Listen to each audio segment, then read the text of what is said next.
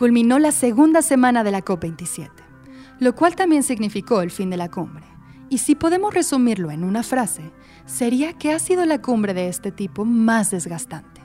En resumen, objetivos importantes se lograron, sobre todo para las naciones más vulnerables a las catástrofes climáticas.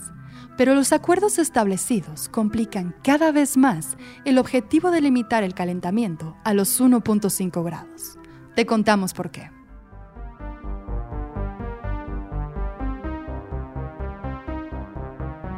Esto es Vigilante y queremos cambiar las cosas. Somos un medio informativo que busca difundir la verdad en temas relacionados a la crisis ambiental que vivimos en México y el mundo. Queremos alcanzar la lucidez y crear conciencia en todos los niveles. Ya es hora de que nos hagamos responsables. Con ayuda de invitados y especialistas, compartiremos contigo las historias y temas más relevantes Expondremos casos de impacto tanto positivo como negativo, exigiremos acciones y brindaremos alternativas para que todos seamos parte de esta transición. Buscamos justicia, pero también invitarlos a ser justos en la práctica. Esta segunda semana comenzó con un aire bastante desalentador y con muchas ganas de lograr un cambio radical que empujara a la supuesta cumbre de la implementación a cumplir con su cometido. Pero conforme avanzó la semana, las frustraciones solo aumentaron. Desde los primeros días, distintas figuras urgieron a los representantes de los países a utilizar cada segundo del tiempo restante para llegar a los acuerdos necesarios y alcanzar las metas esperadas. Y desde este momento, fue claro que los días temáticos pasarían a un segundo plano pues los temas que predominaron durante la primera semana, principalmente el relacionado al Fondo para Pérdidas y Daños, no bajaron el volumen. Esto también fue resultado de un documento filtrado a inicios de la semana, en donde se mostraba que los avances con respecto a los acuerdos no iban ni a la mitad de lo que deberían para este momento. Y una de las preocupaciones más grandes fue la noticia de que algunos países ricos proponían regresar al límite de los dos grados lo cual significaría el fracaso total de esta COP. Y por otro lado, esta peleada cifra continúa causando mucha controversia, pues como bien dijeron varios actores de la sociedad civil, los 1.5 grados pueden aferrarse a seguir dentro del acuerdo, pero el verdadero problema está en la acción. Muchos de los países que luchan por conservar esta cifra también tienen planes de expansión de combustibles fósiles. Dentro de estos primeros días se previó un retraso en la entrega del documento final, concluyendo que el evento se tomaría un par de días más para llegar a un acuerdo. Durante toda la semana, distintos medios y científicos se dedicaron a publicar estudios y reportes que evidencian la realidad y la magnitud de la amenaza que enfrentamos. Esto fue deliberadamente planeado con las esperanzas de lograr un poco de presión sobre los negociadores, no solo para alcanzar las metas establecidas el año anterior, sino para concluir con un acuerdo aún más ambicioso. Por ejemplo, la Organización Mundial Meteorológica publicó que las pérdidas económicas en Asia, derivadas de inundaciones, sequías y avalanchas, se han disparado. Tan solo en el 2021, los daños por eventos climáticos han representado un total de 35 mil millones de dólares, afectando a cerca de 50 millones de personas.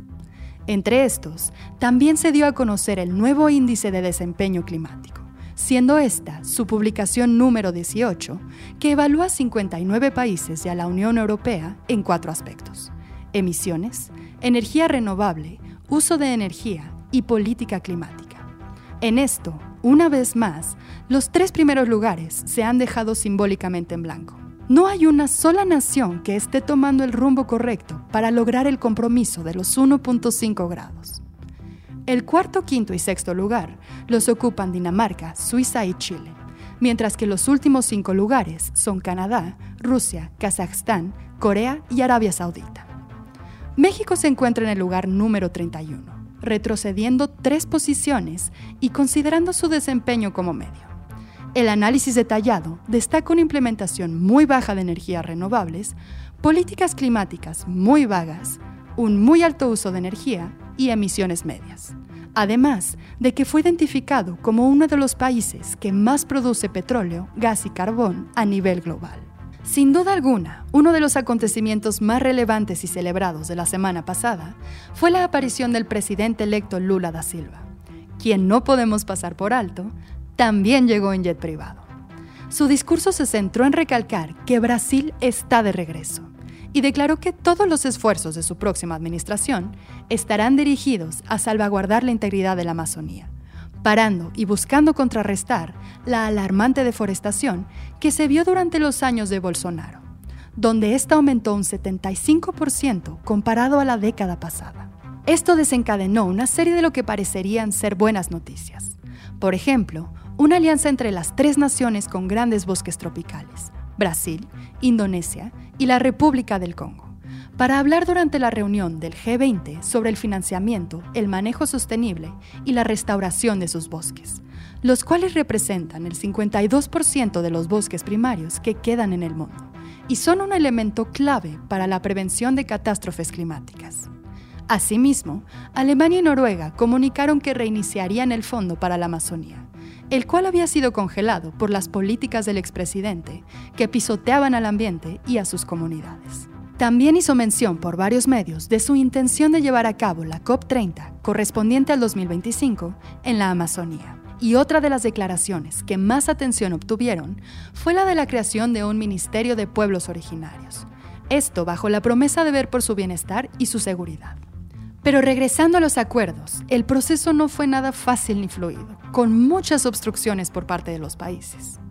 Para poder comprender por qué ha sido tan complejo y lento, debemos retroceder unos años atrás y echar un vistazo a cómo funciona esta cumbre. Primero que nada, debemos saber que esta cumbre funciona como un consenso, lo cual significa que no hay una votación, sino que se llega a los puntos a través de negociaciones en donde prácticamente todos deben estar de acuerdo lo cual puede ser bastante complicado. El encargado de guiar estas negociaciones es la presidencia de la COP en turno. En este caso, el ministro de Relaciones Exteriores de Egipto, Sameh Shukri, quien pasará a la historia como uno de los peores encargados, pues ha sido altamente criticado por su pobre desempeño, que ha vuelto el proceso aún más confuso y tedioso. Incluso se publicó que compartía borradores con una selección de naciones, haciendo el proceso algo caótico y con cero transparencia. El segundo punto importante a entender es el concepto de los países desarrollados y los países en desarrollo. En 1992, cuando se firmó la Convención Marco de las Naciones Unidas sobre Cambio Climático, considerando ciertas características, se dividió a las naciones del mundo en desarrolladas y en desarrollo, poniendo a aquellas desarrolladas bajo la responsabilidad de actuar y financiar la acción climática en los países en desarrollo pero para ese entonces, solo unas veintitantas naciones serían designadas como desarrolladas. Pero el panorama de ahora es muy distinto. Estos países piden una nueva consideración de esto, pues hay naciones dentro de la lista de países en desarrollo que han crecido sustancialmente en varios aspectos como los económicos, y además se han vuelto emisores de carbono y contaminantes muy relevantes aparte de que algunos de estos son extractores y productores de combustibles fósiles por ejemplo, China, Qatar y Arabia Saudita.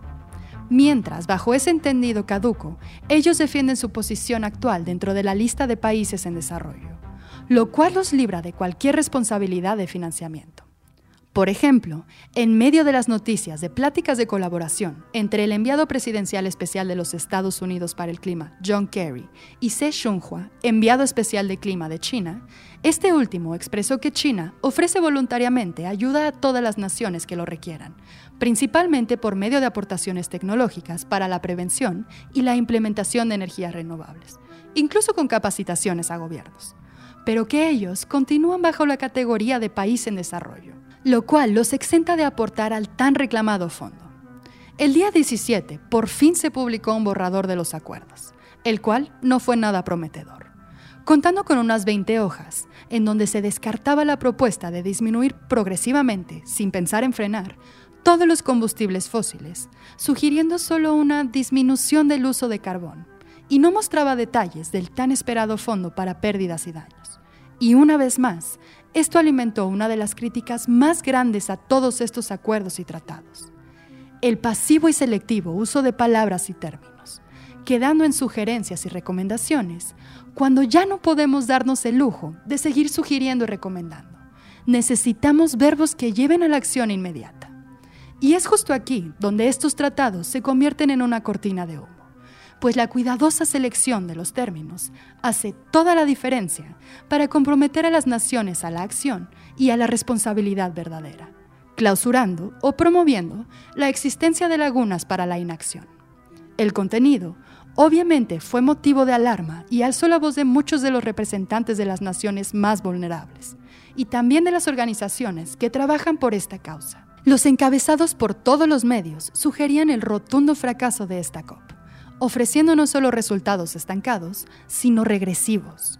Durante la mañana siguiente, viernes 18, día que se había destinado para llegar a conclusiones, circuló un nuevo borrador que se redujo a 10 páginas pero todavía seguía sin cumplir con las exigencias más urgentes. Esto incrementó la presión por parte de múltiples actores, principalmente del mundo científico, mediático y sobre todo de la sociedad civil, para que los negociadores cumplieran con las metas esperadas. Consecuentemente, sucedió uno de los acontecimientos clave para el desenlace de esta COP. La Unión Europea puso en la mesa la creación del tan esperado Fondo para Pérdidas y Daños y no quitaron el dedo del renglón, exigiendo que China, Qatar y Arabia Saudita se unieran a la lista de responsables. Pero los asistentes al evento tampoco quitaron el renglón con respecto al lenguaje destinado a los combustibles fósiles, presionando porque se registrara claramente su fin y no solo la disminución del uso de carbón.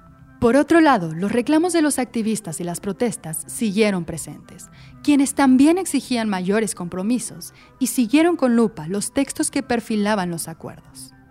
Nankiyata Mani, activista de Ghana de tan solo 10 años, pidió a los delegados que tuvieran corazón. Y más allá de las negociaciones, se siguió hablando de los temas no menos relevantes, como el de género e inclusión. Una entrevista a la ucraniana Svitlana Romanko, quien perdió su acreditación al evento por interrumpir el panel de Rusia acusándolos de crímenes de guerra, expuso que la activista sentía que sus voces eran apagadas, mientras los responsables de todo esto caminaban libremente por los pasillos del evento. Y otros que caminaron libremente y triunfantes por los pasillos fueron los lobistas que asistieron, pues fueron mucho más capaces para llegar a conclusiones favorables. De acuerdo con el periodista Oliver Millman, del periódico The Guardian, durante estas dos semanas se concretaron más de una docena de acuerdos mayores sobre gas. Por ejemplo, el acuerdo entre Tanzania y Shell para la exportación de gas natural licuado, un movimiento de Total para la perforación en Líbano, una alianza entre Arabia Saudita e Indonesia para la extracción de gas y petróleo y un trato en el que Estados Unidos invertirá más en energías renovables en Egipto a cambio de exportaciones de gas a Europa. Entonces, ¿qué opinan? ¿Es válido que seamos pesimistas ante los resultados de estos eventos, por muchos acuerdos que se logren? Y en lo que podría parecer la parte más superficial de todo esto, el tema de la falta de comida y las condiciones de las facilidades del evento parecen vislumbrar un mayor trasfondo han destacado la falta de comida y sobre todo la falta de opciones vegetarianas y veganas, lo cual, dado el tema de la cumbre, sería algo altamente pertinente.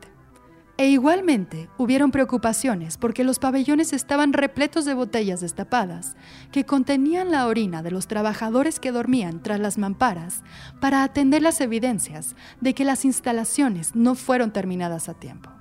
Si esto les preocupó, sería un buen ejercicio que imaginaran cómo es vivir en condiciones extremas, empujadas por un desastre como una inundación, un incendio o un huracán. Para el sábado, algunos de los medios describieron el estado del evento como dramático.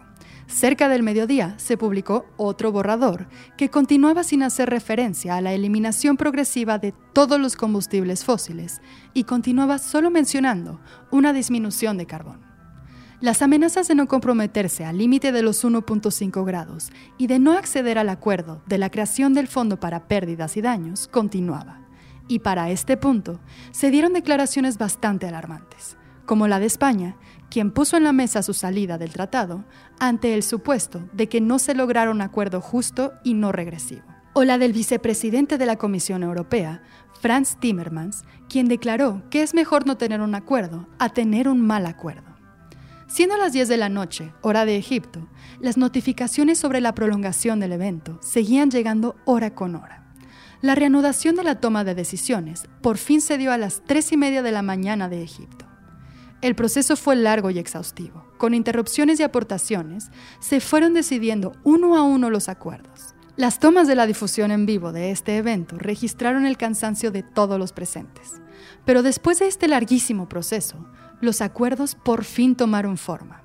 Las conclusiones más relevantes fueron las siguientes. Se logró por consenso la creación de un fondo destinado para la pérdida y daños de los países especialmente vulnerables a las catástrofes climáticas. No se logró la inclusión del compromiso de frenar progresivamente el uso de todos los combustibles fósiles, tampoco de frenar el uso de carbón. Se mantuvo la sugerencia de disminuir el uso de carbón. Se conserva el límite de los 1.5 grados, pero no se logran compromisos más ambiciosos. Por primera vez en la historia, se incluyeron en el preámbulo los siguientes términos. Soluciones basadas en la naturaleza, alimentos y puntos de inflexión. Estos últimos se refieren al reconocimiento de cinco de estos puntos que se cree que ya se han sobrepasado por el aumento de los 1.1 grados centígrados. Esto incluye el deterioro de los casquetes de hielo en Groenlandia, el colapso de una corriente clave en el Atlántico Norte, lluvias disruptivas en múltiples lugares del mundo y un abrupto derretimiento del permahielo rico en carbón. Y el último punto fue el empuje de la reformación del sistema financiero mundial, con el fin de obtener los fondos necesarios para hacer frente a las consecuencias climáticas. Se llegó al consenso de que la arquitectura y las reglas financieras globales actuales no son adecuadas para combatir el reto climático. Esto pone presión para la reformación del Banco Mundial.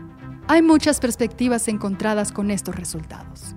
Por un lado, se celebra como hecho histórico la creación de este fondo, que sin duda es un gran paso, pero también predomina un aire de decepción al producir acuerdos mediocres que no son suficientes para el estado actual de la problemática, fallando por completo en hacer frente al vigente y desmesurado uso de combustibles fósiles y prolongando una vez más la acción. Como lo expresaron varios actores, se controlarán algunos de los efectos, pero no se ha hecho nada por frenar el problema. Incluso se comparó al hecho de controlar la fiebre, pero no hacer nada para acabar con la enfermedad. Y definitivamente no se puede menospreciar la creación de este fondo. Pero también debemos tener en cuenta que estos eventos han evidenciado que de las palabras a la acción hay un abismo enorme. Hoy existe el fondo, pero está vacío. Y aunque se trabajará en los detalles para su implementación, no podemos dejar de lado que en el 2020 se acordó destinar una cifra anual de 100 mil millones a estos países y este compromiso sigue sin cumplirse. Como cierre de la sesión, varios delegados alzaron la voz para compartir sus perspectivas finales. En esta ocasión, rescatamos la de Franz Timmermans, vicepresidente de la Unión Europea. Más allá de reconocer el avance con respecto al fondo, consideró que este año se quedó muy corto con respecto a los acuerdos y que ninguno de los presentes podrá dar excusas de lo que no se logró el día de mañana cuando hayan comunidades en peligro. Reiteró que lo logrado no es suficiente y enlistó todo lo que no se logró en esta edición, como alinear las políticas necesarias a los hallazgos científicos. Y si bien dijo que se conservó el objetivo de 1.5, continúan existiendo grandes barreras que permiten a las naciones esconderse detrás de este objetivo e incluso fue una larga batalla contra muchos países que no están dispuestos a comprometerse verdaderamente. Y fue bastante empático con el entendible temor ante compromisos tan grandes con respecto a cómo lograrlos. Pero le es injustificable que a este punto se siga cuestionando por qué deben lograrse y recordó que el costo de la inacción será mucho más caro que el costo de la acción. Pidió a todos los presentes que al dejar la sala reflexionaran que lejos de crear el fondo, ese día todos habían aportado a que existieran más pérdidas y daños al no atacar debidamente el problema. La presión por parte de la sociedad civil fue un elemento clave para lograr estos pequeños avances. Es por eso que a pesar de que estos eventos son cada vez más desesperanzadores, evidenciando los discursos cínicos que ponen en la línea de peligro a millones de vidas, debemos estar al tanto y ejercer presión. Se vio en esta COP y se ha visto en múltiples eventos. Ya no podemos dejar la suerte de nuestro planeta en las manos de los líderes mundiales. Así que nos toca luchar y exigir. Debemos ir más allá de la política y ver esto como una situación humanitaria en la que todos estamos involucrados. No podemos seguir sacrificando nuestro entorno en nombre del desarrollo. Cada vez es más claro que el verdadero desarrollo está en nuestra integración a la naturaleza. Es tan sencillo como pensar que sin un entorno ningún tipo de desarrollo será viable. Le debemos al ambiente todo lo que somos, desde económicamente hasta culturalmente. Nos toca dar lo mínimo a cambio, respeto. En estos momentos se está llevando a cabo la COP19 de la Convención sobre el Comercio Internacional de Especies Amenazadas de Fauna y Flora en Panamá. Y la segunda semana de diciembre se dará en Montreal la COP15 sobre diversidad biológica. Los invitamos a acercarse a estos eventos para conocer todo lo que está en juego y luchar porque los líderes cumplan con su responsabilidad de llegar a acuerdos de valor.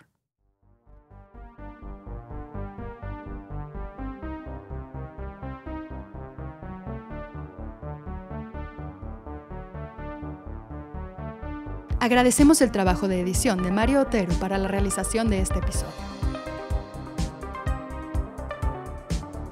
Escucha nuestro podcast ahora todos los martes en Spotify, Apple Podcast, YouTube o tu plataforma favorita. Y encuéntranos en redes sociales como vigilante-bio.